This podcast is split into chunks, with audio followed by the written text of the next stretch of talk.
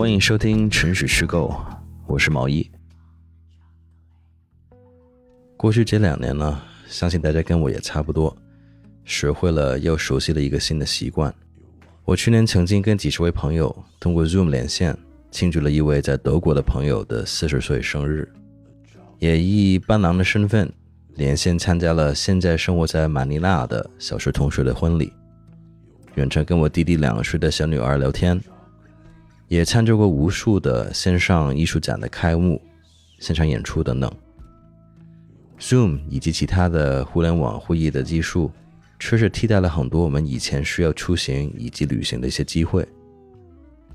我们在探索房间里的旅行这个概念，也会定期与一些在海外的朋友们连线，了解一下他们当地的现况，通过他们来探索世界不同地方的日常，将两个房间连起来。让我们的世界在这一瞬间变得更大、更阔。我们很高兴今天能邀请到背在日本东京的吉井，还有在香港连线的梁文道，分享一下马上步入春天的东京到底是怎么样的。我来介绍一下，因为毛衣你大概是第一次见到吉井人，是不是？嗯，是的。OK，吉井忍是一个很资深的作者跟一个媒体人，他过去很多年在中国，所以你会听到他的中文特别好。当然他自己说他生疏了啊，因为过去两年不在中国了，然后他回到了东京，然后他用中文写作，也用日文写作，呃，然后他出过很多的书了。那我们看过他的书，包括在国内很受欢迎的讲东京的书店。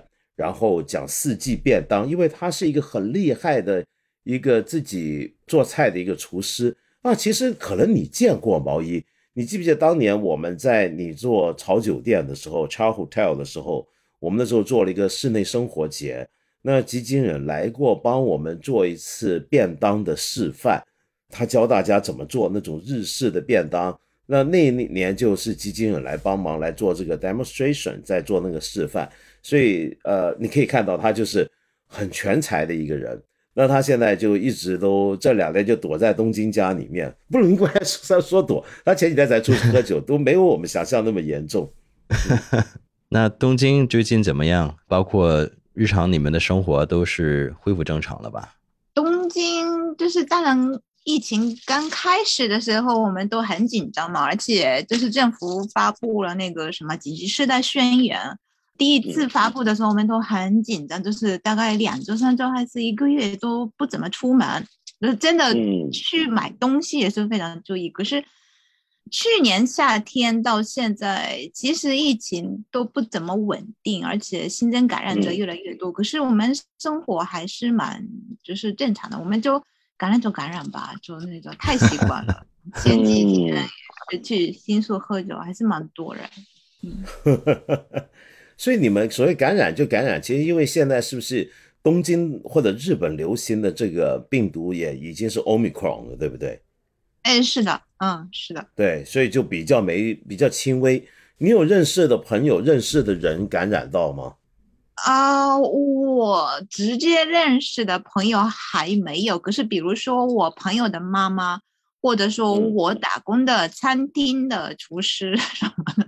哦，当然了，现在我打工的那个地方是关了，嗯，关了一周两周。哦，OK，OK，因为我我对不起，我刚刚回到香港，就大家都觉得香港是水深火热嘛，所以我天天收到很多朋友讯息，说香港是不是很严重啊？怎么样？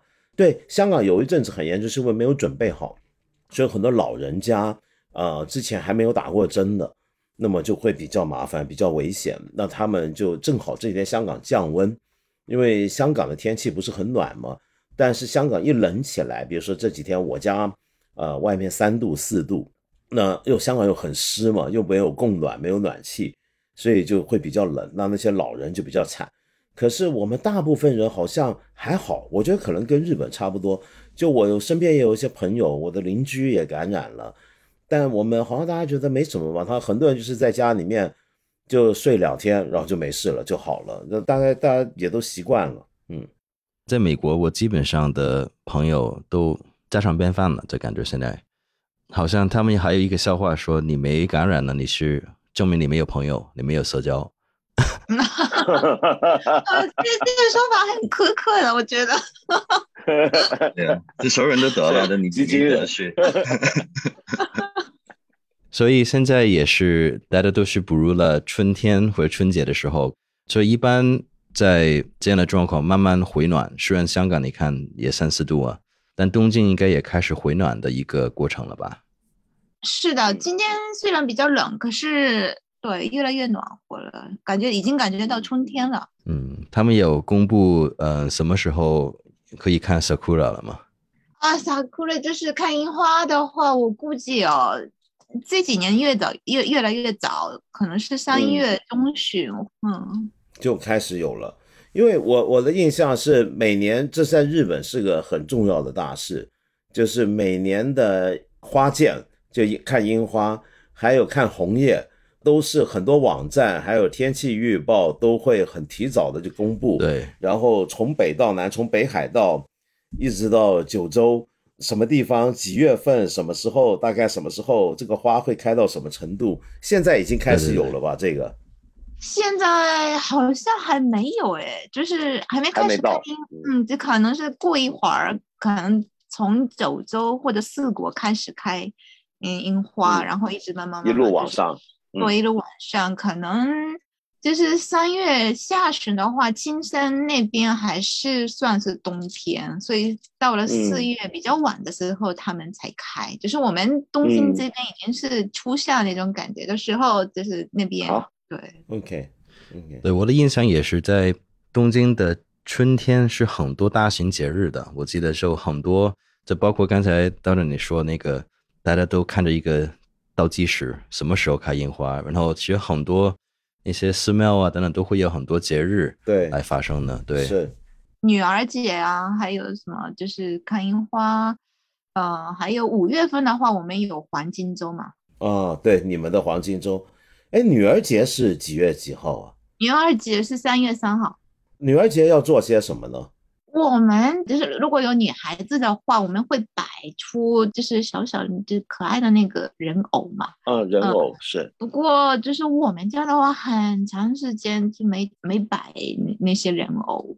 嗯，好几。摆那个有什么意思吗？庆祝吧，这是女儿的成长。然后我们说，如果就是三月三号过了之后太晚收拾那些人偶的话，就是这家的女孩子嫁出去的时间也会晚。所以我们就是一个这个节日一过，就赶快就把那个收起来。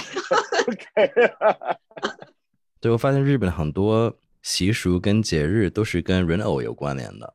嗯，说的也是，就是五月份的话。儿童节嘛，其实这个是男孩子的这个节日，嗯，那时候也是有一个人偶，嗯，是的，嗯，还有什么？到了秋天的话，我们就是很多人是用菊花来做那个，也是就是模，就是一个人的样子。啊，这个是不是就跟你们的佛教的那种信仰有关联呢？可能是人偶的话，可能更早吧。就是我们那个身上的那个病都托给那个人偶，然后我们就把那个人偶就是弄烧掉，呃，不是烧掉，就是那个在河里用 蒸水，哦，扔在河里。对，因为之前我记得有那个呃达鲁玛那个佛像，对，达摩，对，也是每一年用完了，每一年拿去寺庙里面烧，把它烧的还需要，然后每一年再求一个回来。我们许愿的时候给他一个一只眼。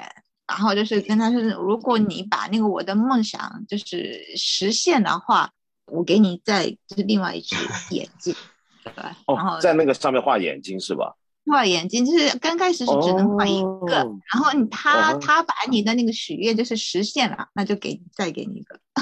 哦，难怪我看到很多，比如说在日本的呃一些运动比赛，比如说一些足球队、棒球队。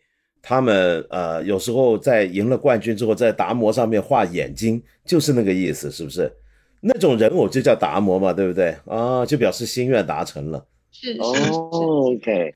那么我我想知道，像东京有没有那种快要准备春天的感觉？现在快要哦，有啊，就是如果你去百货公司的话，全部都是春天，然后就是地下那个就是卖食材的地方，现在都是草莓嘛，然后各用草莓各种各样的那个冰，还有那个樱花那种用樱花那个就是腌制的那个樱花的那些核核果子啊，然后还有腌的这个樱花瓣啊，啊对对对对对，其实那个味道不怎么样，就是就是看样子，嗯 看样子很可爱，对吧？我昨天才在香港的一些超级市场都看到了很多日本来的草莓了，也有熊本的，也有哪的，到处的都有，都已经呃好一点超级市场卖日本草莓，它是有一整排的这个呃卖水果的柜子，然后草莓它已经分类了，它已经分成，比如说我昨天看到那个超市总共有日本七个地方来的草莓，然后它全部分出来，这个是属于什么地方？对，很夸张，都卖的很贵。那么除了卖草莓之外，日本，比如说你在东京，在百货公司、超级市场，还有什么东西会比较联想到跟春天有关系？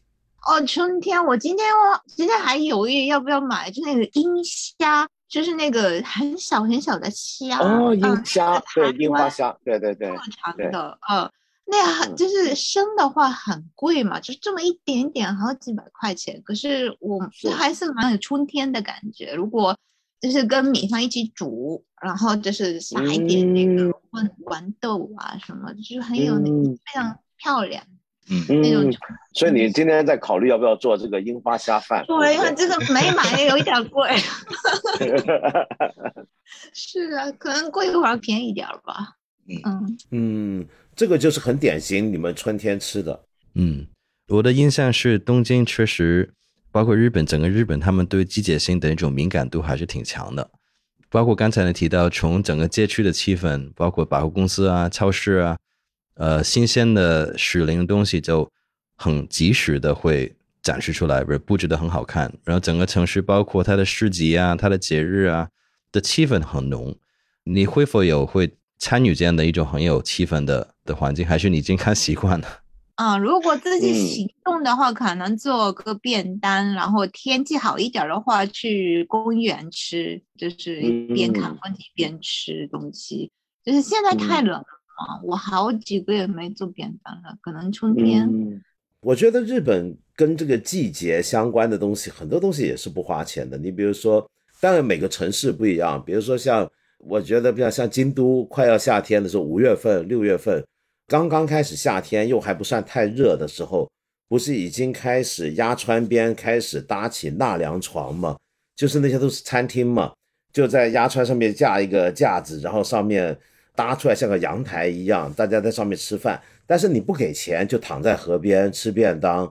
然后他们通常都会形容这个叫什么？有这个我不知道日文怎么念啊，用汉字写出来叫夏之风物诗。哦，呼不自喜，对，很喜欢用这种词。你们怎么讲这个夏の風物詩，風物詩就是风物诗嘛。风物诗嘛？就好像这个看起来很很漂亮，就好像说啊，夏天的时候，嗯，这样子过呢，在河边躺着晒太阳，就是夏天的一首诗一样。哦，是真的有。京都的牙川是我觉得一个非常特别的一个东西。但是不是东京或者是各个城市也好，日本各个地方也好，都会有很多的，呃，比如说因应季节的活动也会发生，是不是？就比如说春天当然是赏樱花，那是不是有到了什么时候有街上有什么活动吗？东京？啊，好像那个浅草那边春天也有，就是那很多记那个记忆出来，然后就是演奏那种。不过疫情当中有没有，就是我不太清楚。还有春天还有什么呢？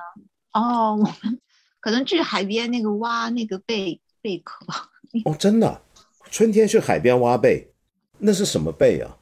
哇、那个叫什么蛤蜊吧？蛤蟆蜊，蛤蜊啊、你们日文叫什么？蛤蟆蜊。蛤哦，蛤蟆蜊哦，就是蛤蟆蜊，对，就是蛤蜊，对。那我们再说回刚刚过去的冬天里面，就冬天有没有什么很时令的东西，必须要做吃的或者要过的活动，要买的东西，要布置的东西呢？必须，我今年做了好多好多关东煮，因为太冷了。这个煮了一锅，你可以吃一两三天没问题，很省钱的，很很省事儿。嗯，所以就是我做了这个很多关东煮，还有冬天，当然我们过年嘛，一月一号，嗯，所以这个嗯前后会做很多事儿，就是准备吃年菜。我们家的话煮那个黑色的豆子，嗯，这个是哦蛮需要技术的，就是要包满又对又香的那种，非常长的过程。这是一种菜吗？黑色的豆子，你说黑豆煮，就是只有一个豆子，就是甜甜的嘛？那种黑豆，对黑豆，我们年菜里面就是不可缺的一个东西。还有现在很多人就去买了，就订了，就很贵的那个年菜一嗯套。不过还是部分人还会做。十二月三十一号去晚上哈出去，就是快过，就是十一点大概四十五分开始，我们那个敲钟。对敲钟那像疫情期间，今年还有这些活动吗？你们？有啊。今年嗯我是在京都，对，大家都都在那个，还是出去敲钟了？嗯，对。哎，那看来日本政府这个紧急事态宣言不管用，你们都不听话。没有过年的时候还没有，已经撤掉了嘛，所以就是还可以。哦而且我们过年的时候是新增感染者很少，已经很少了。我们以以为是快结束了嘛，所以出去的人还蛮多的。反正东京给我的印象，其实它的季节性的区分还是比较明显的。你看北京其实也是这样，我们刚刚过了那个冬天呢，你们现在还没有这样的天气在转变的感觉。就比如说你你会会否有一些自然的反应，比如说花粉症啊，就基底生态会告诉你已经是换季节了。我是喜欢买花嘛，所以就是嗯花店就是开始卖的花是很有季节感的。现在的话，哎，这个叫秋里不是在，这啊个叫什么名字？呃，这里是这个郁金香，啊，郁金香对对对，还有什么豌豆花豌豆呀、对，就是非你买了好多花，这个啊，就是我家附近的一家花店，就是我去了好多次，然后现在研究出来，呃，就是这个是一对夫妻开的嘛，然后傍晚是她的丈夫来轮班，这个时候他会给我打折，给客人打折，那然后他太太的时候就是不给打折，是一律不给。该收多少就就就多少嘛，然后这个这这个男的就是比较比较好，比较 nice 嘛，给我打折，还加一一两根就是鸡蛋的花，所以我一定要去傍晚的时候去买他的花。哎，我发现，但是日本的花店是不是都是老人开的比较多？对了，就是也有年轻人开的，可是我去的这家店是老老老夫妻，好像已经开了好多年。但有一次他跟我说开了五十年了，嗯，非常老的。就一种社区的小店那种那种感觉吧。嗯嗯嗯，是的，就是比较老的商店街站前的那个商店街 啊，就花店、书店、咖啡馆。嗯，文青三店，就 花店不多，可是呃，书店和咖啡馆就特别多，特别多，而、嗯而且最近书店开的年轻人也挺多的。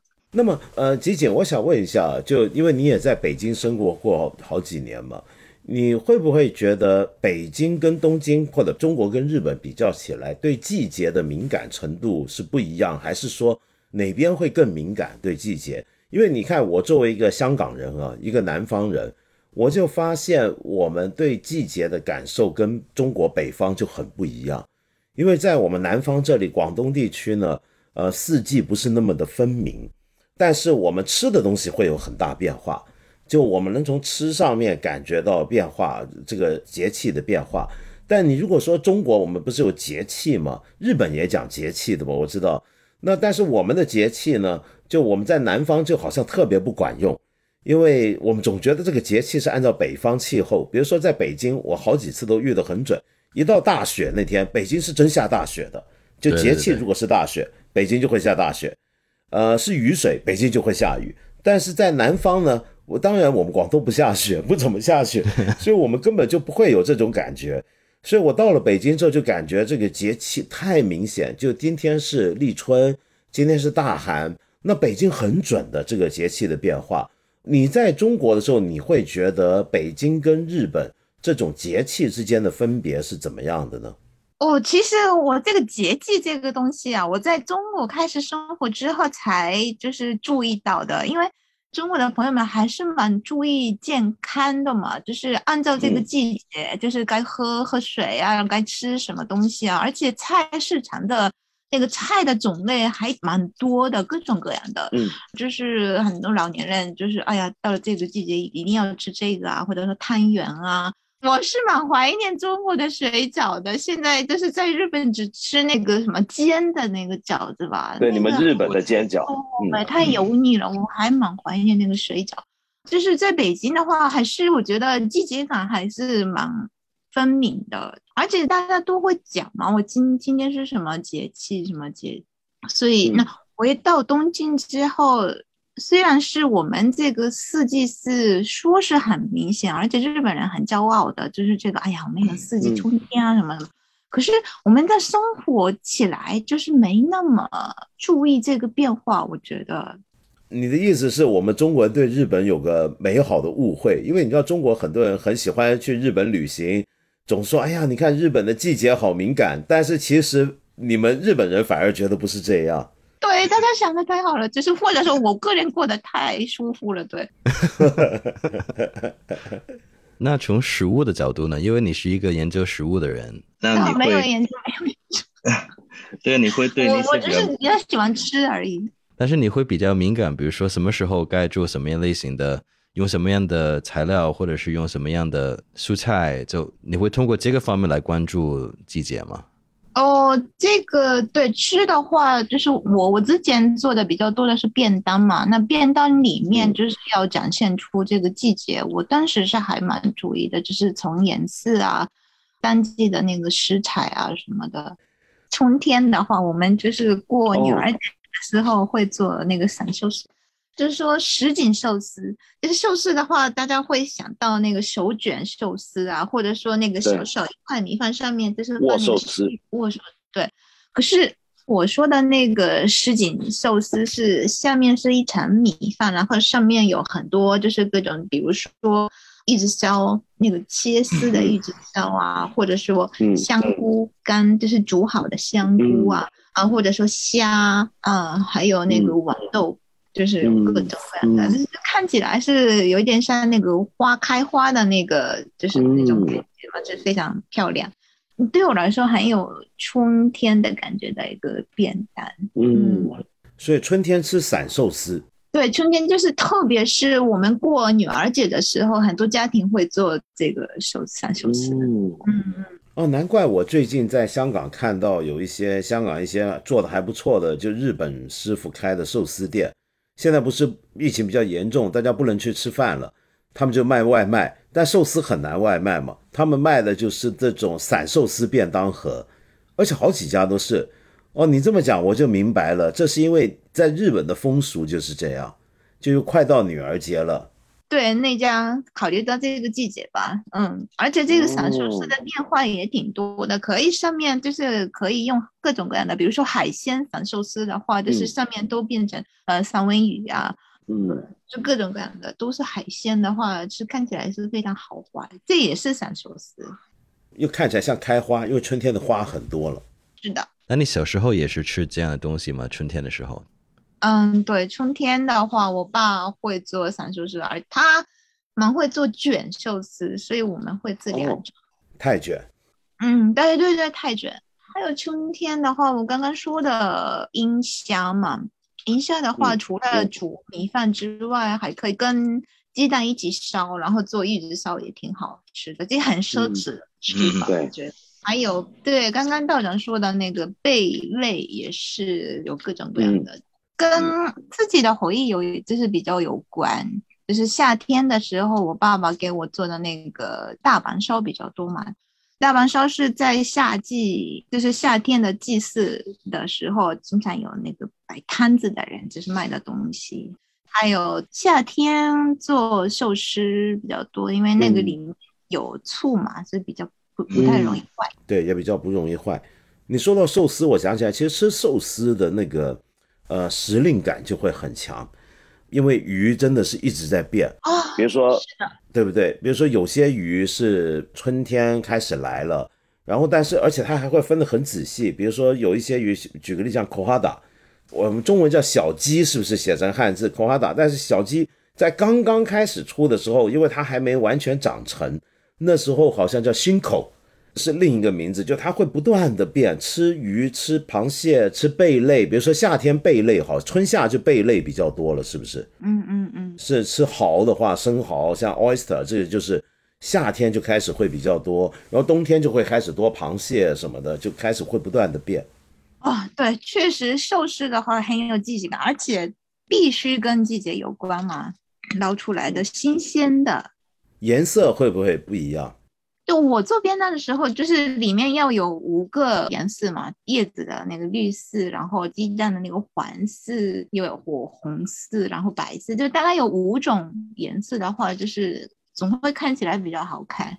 嗯，要有五种颜色，是不是跟营养也有关系？比如说，我知道很多吃素的人，他们说吃五种颜色的东西，营养会比较均衡。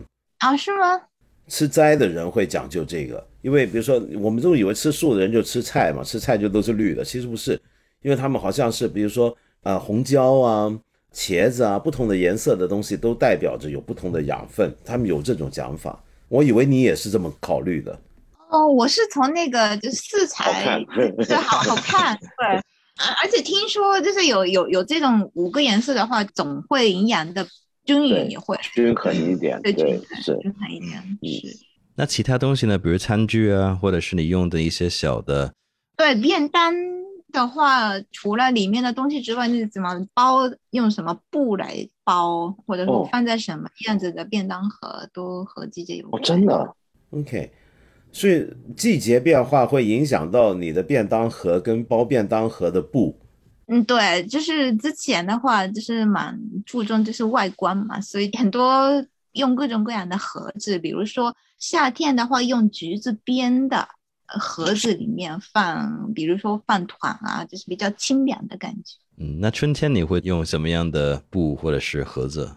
春天我最喜欢的布是那个草莓的，就是非常红的一块布，然后里面都是草莓，有草莓图案。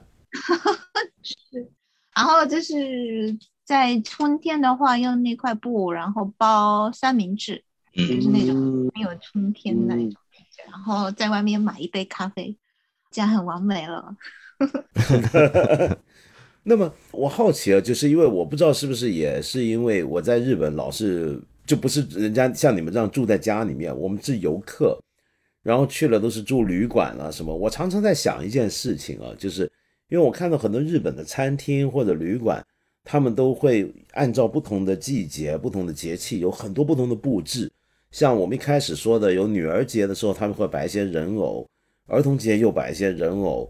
然后，如果比如说有的城市，它会有自己很多的节庆活动，比如说，呃，夏天的京都有纸鸢祭来了，呃，什么的，然后他就会放一些不同的东西。那我就常在想一个问题啊，就是日本人家里面是不是都放很多东西？这些东西就是每年就只拿出来一次，那他家要摆多少东西？就但是我又看日本人又强调家里面不要有太多东西，然后东西要收起来，收纳变得很重要，因为房子又不大。但是他又要有好像很多东西，因为你不同的季节要放很多不同的摆设啊，或什么是这个样子吗？哦，这个你可以问我妈，就是我妈很会摆东西。哦，你妈就是这样的。对。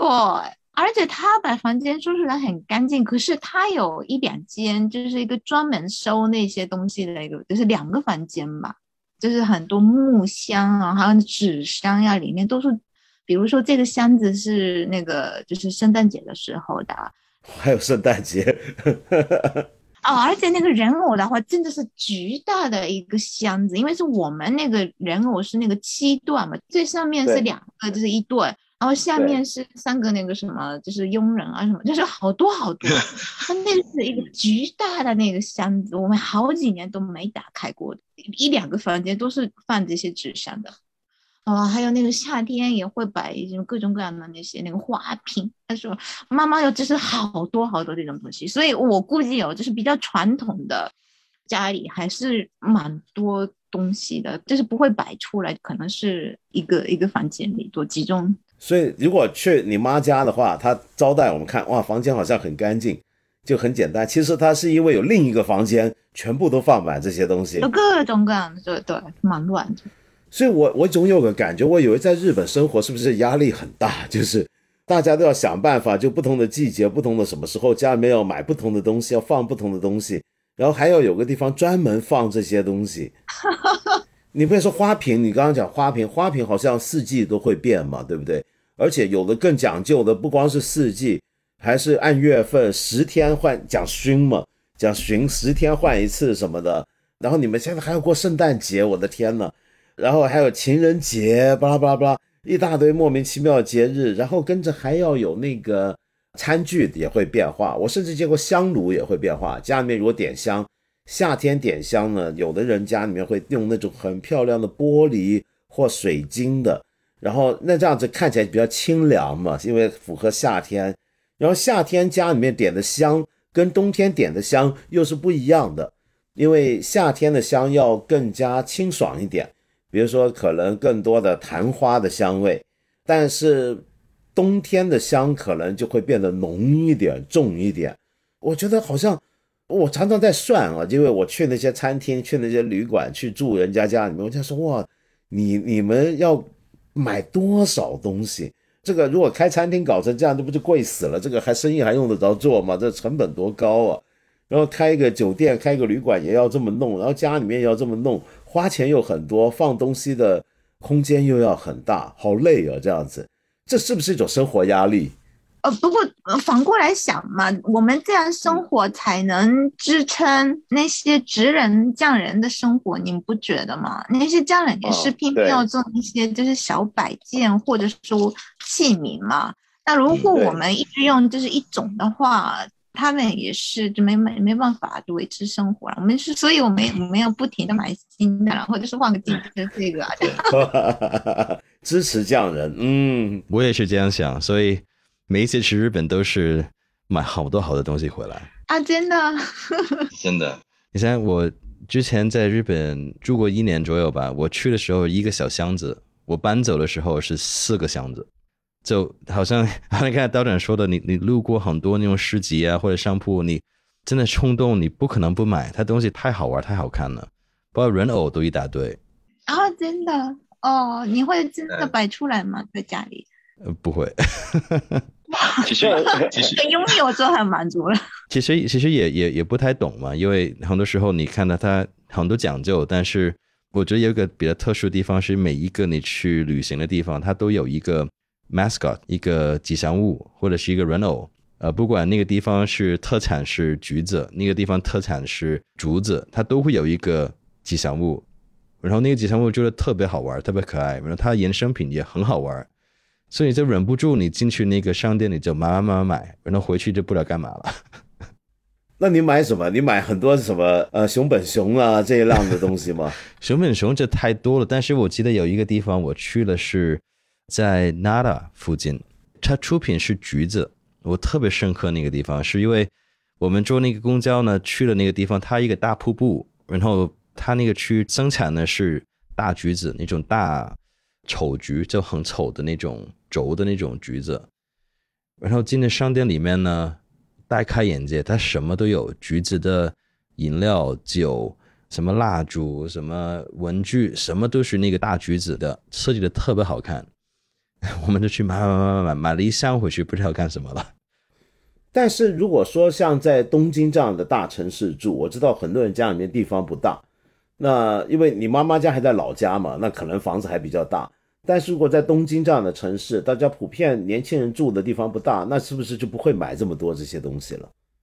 对，应该不会。而且就是我们至少我周围的朋友们也是就蛮节省的嘛，而所以就是我们就是买东西第一个选择是在网上买二手的，嗯，就是不管是就是日常用品或者说家具什么都第一考虑的是买二手。那就是我的话，这个房间太小了嘛，所以就是 就是我跟毛衣一样，就是出去的时候就是有那种强烈的冲动，哎呀，都都能买下。要买东西。呃，不过就是现在很克制，因为家里实在没地方放，所以就是我出去的时候，现在的话尽量不买东西。而且我想想，我妈那么多东西嘛，所以就有点害怕自己 家会变有天变成你妈那样。那样生活也挺好的，我觉得那样生活也是蛮一种，就是另外一个就是很充实的一个活法嘛。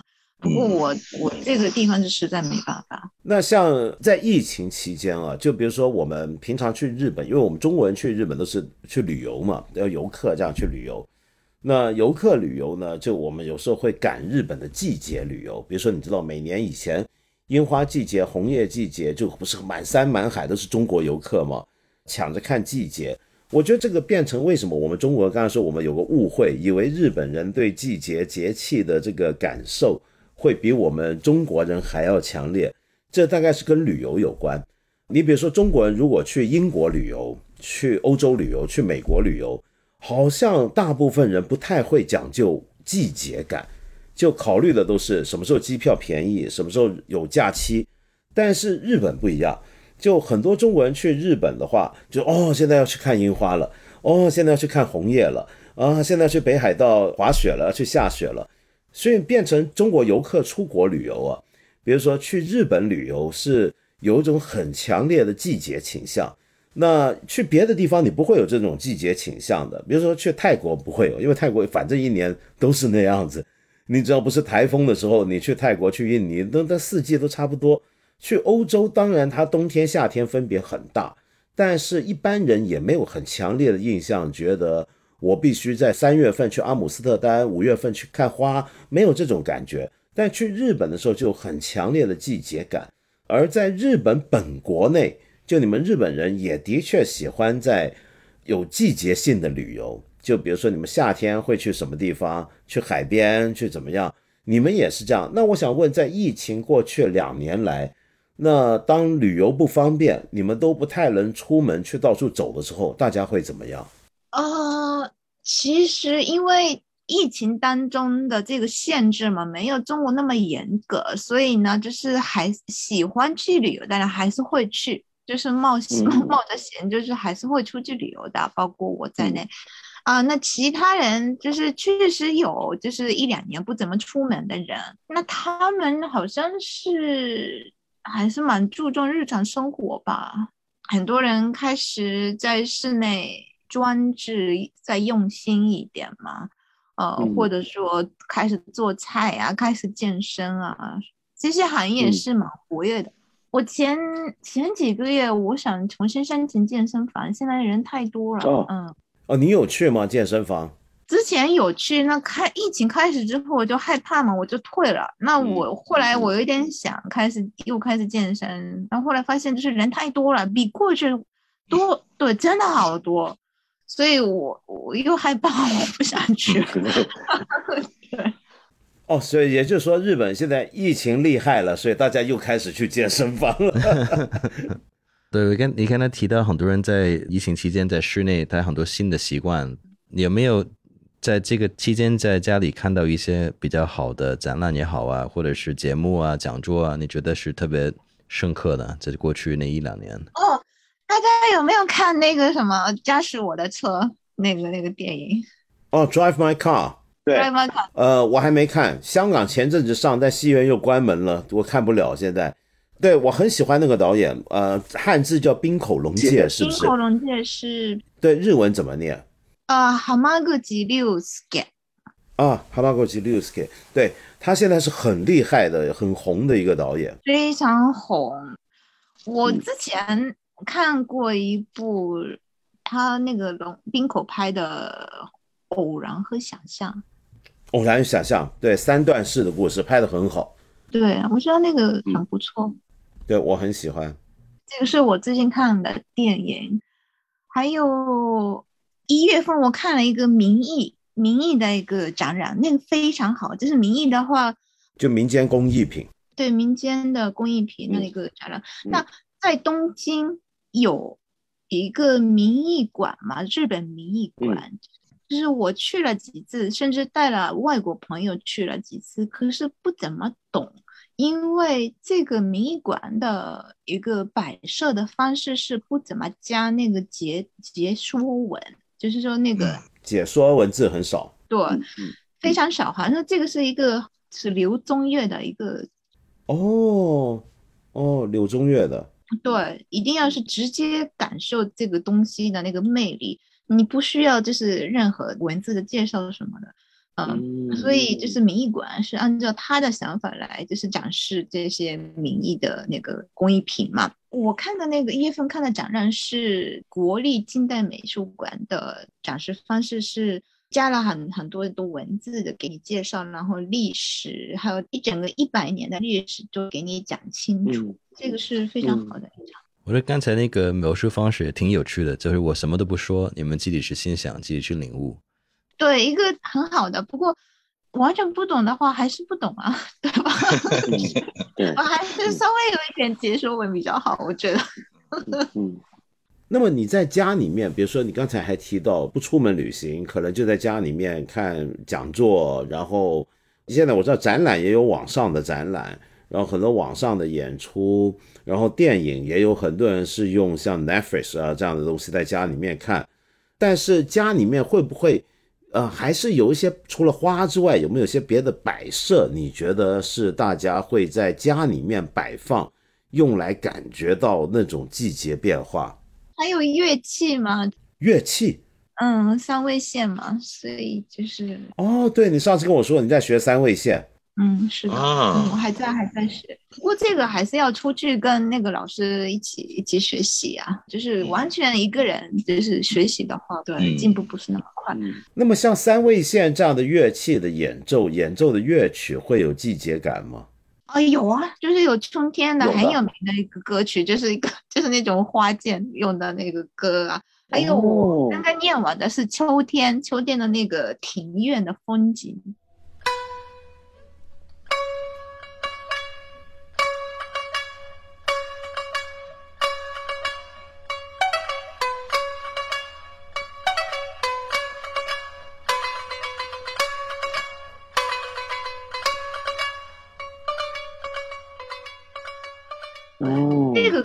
性蛮强的，就有时候我的老师是，哎呀，快夏天到了，那我们就是学习这个吧。啊，其实挺有趣，你看不同的文化都有对季节的艺术演绎啊。你看，其实古典音乐有很多都是灵感来源于不同的季节的曲子，中国也当然也很多了，呃，日本也很多。其实这个真的是一个很奇妙的是，一个季节的影响你的情绪，创作一些音乐跟艺术品啊。哦，对，确实，这个确实，这个曲子里面描述的季节感比我的那个 现这个现实的生活就是详细或者要强多了，是吧？对，强多了，可能是古代的人还是比较注重这方面的变化吧。但这个我觉得还是蛮奇妙。你刚才这么讲，为什么？比如说像我们学钢琴也好，学小提琴也好，我们老师是绝对不会说，嗯，夏天快到了，我们来一首教大家一首夏天的曲子，我们不会的。学钢琴是 step by step，就是我们考试嘛，要学小提琴也是，都是从浅的开始学，学到难的，然后学什么样的音乐家的作品，是为了学到某种技术、某种方法。我们不太会讲究季节性的学习，没有这个。三味线有这样的学习方法，就夏天到了，我们就来学一首夏天的曲子。嗯，是。哇哦，这个好特别。嗯，对，夏天的话，就是讲那个偶田川的那个弹奏的那个方式来。那个河水的流动的感觉，对对，你就是老是这么讲的话，好像还听起来还真的是那种河流。没说的话，我没发现，听不出来，听不出来。别人说的话，好像是有这种感觉。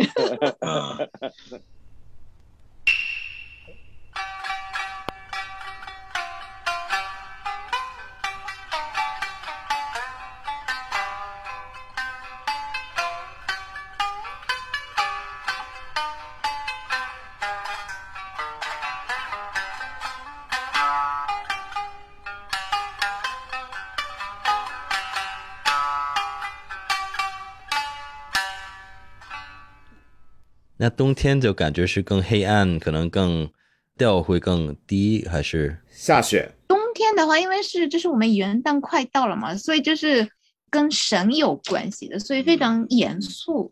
很古代的，就是我们学习三味线的话，还是江户时代或者说明明治时代初期的那那种曲子比较多。那这个冬天那个严肃一点，跟神有关的话，可能是很久以前的那种几百年前的那种节奏，是比较慢一点，就是严肃一点。对我，我记得其实你们冬天，日本的冬天应该是不是很阴沉，很很那个感觉不是的，因为什么？因为我我我传统中的日本的我的印象是那个冬天好像会很忙，因为快十二月了。比如说十二月，你们知道湿走嘛，对不对？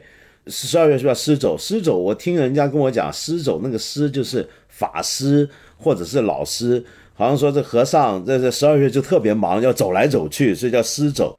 就为什么会那么忙？因为太多活动，太多节气，所以你们十二月其实是很忙的时候。嗯，确实，而且有圣诞节，所以就是我们忙的要命。哦，对。所以那个冬天一点都不会说那种很孤独啊、很阴冷啊，而是要到处满街都是人的。我的感觉是。嗯嗯，对。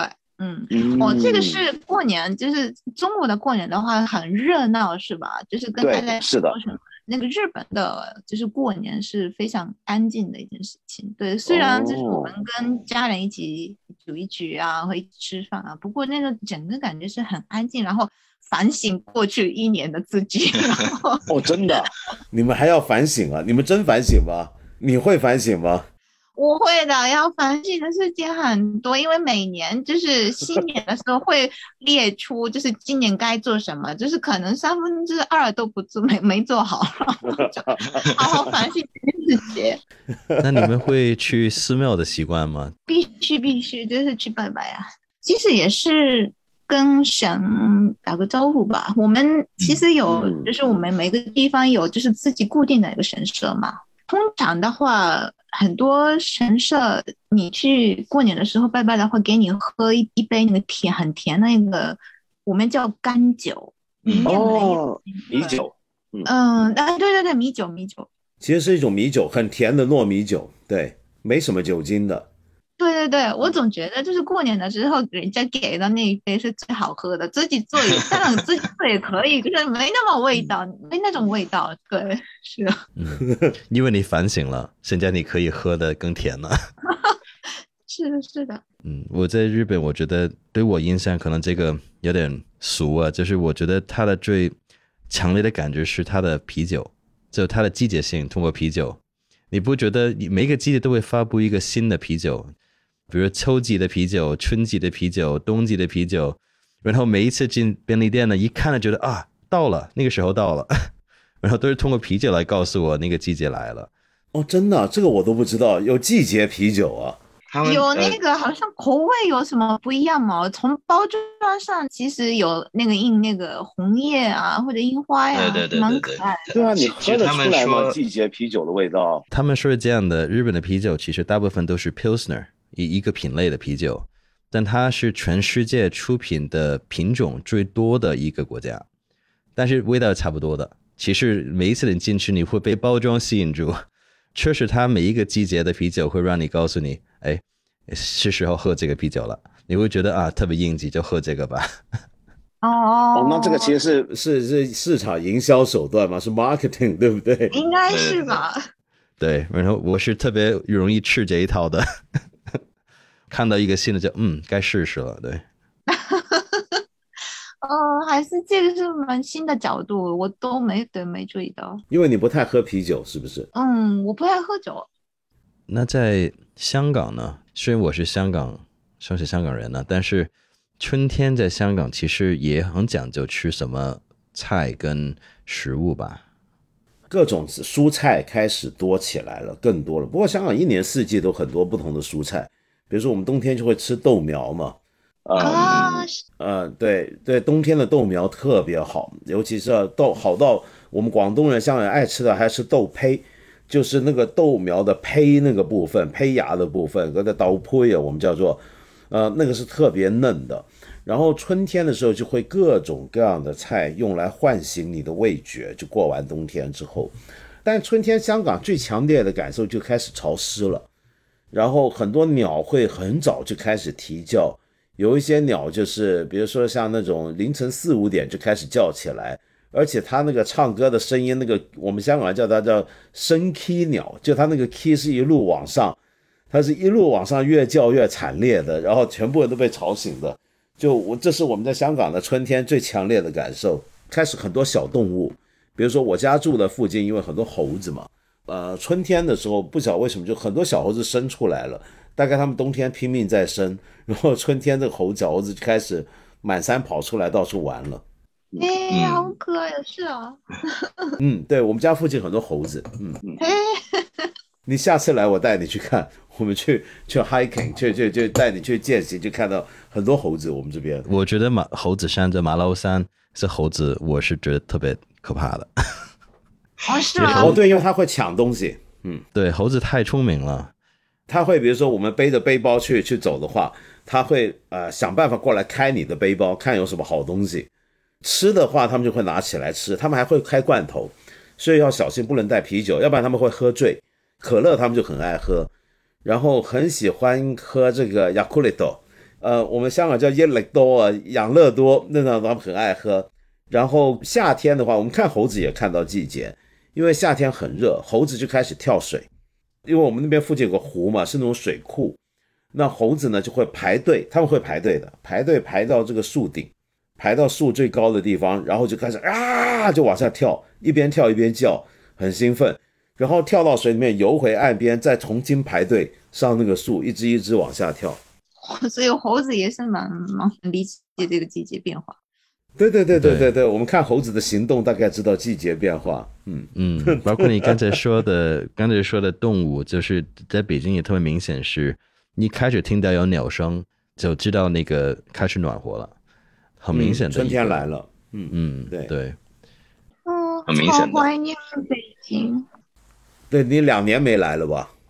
嗯，对，北京的春天也挺好的，因为北京冬天很冷嘛，所以一到春天，很多花就是一下子就开嘛。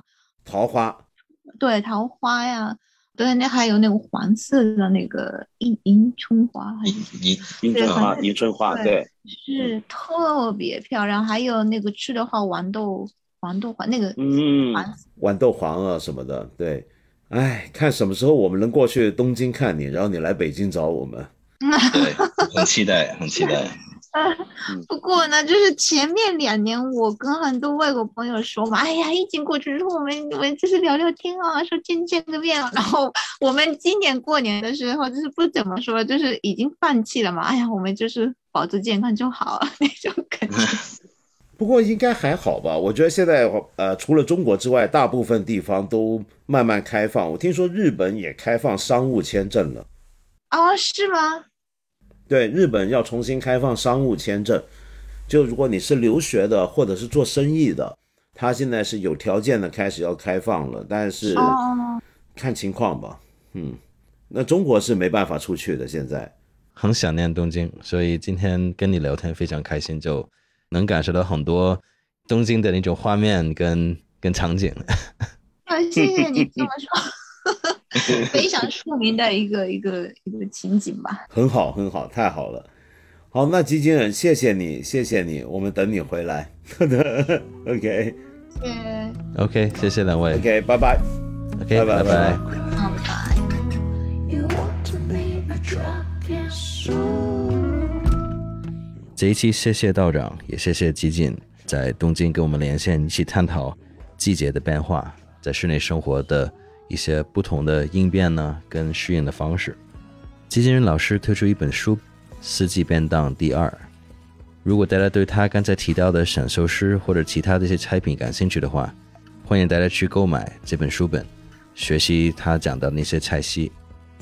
同时呢，也请大家在评论区互动，分享一下自己如何在室内感受季节的变化。我们会抽出三位听众送出基金人老师这本书的。